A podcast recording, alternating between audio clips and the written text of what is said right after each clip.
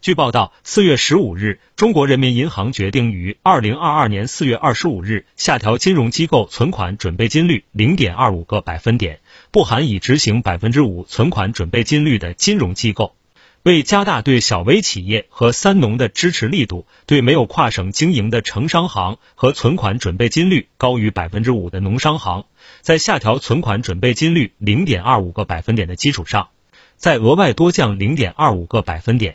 本次下调后，金融机构加权平均存款准备金率为百分之八点一。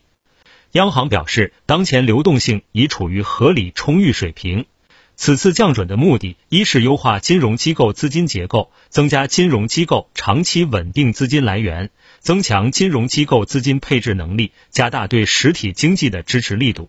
二是引导金融机构积极运用降准资金，支持受疫情严重影响行业和中小微企业。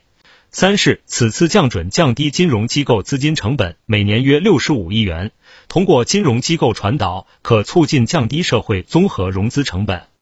央行指出，此次降准共计释放长期资金约五千三百亿元。此次降准为全面降准，除已执行百分之五存款准备金率的部分法人金融机构外，对其他金融机构普遍下调存款准备金率零点二五个百分点。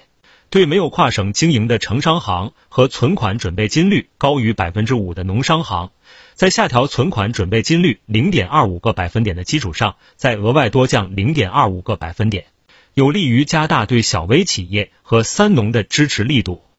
央行还表示，将继续实施稳健货币政策，一是密切关注物价走势变化，保持物价总体稳定。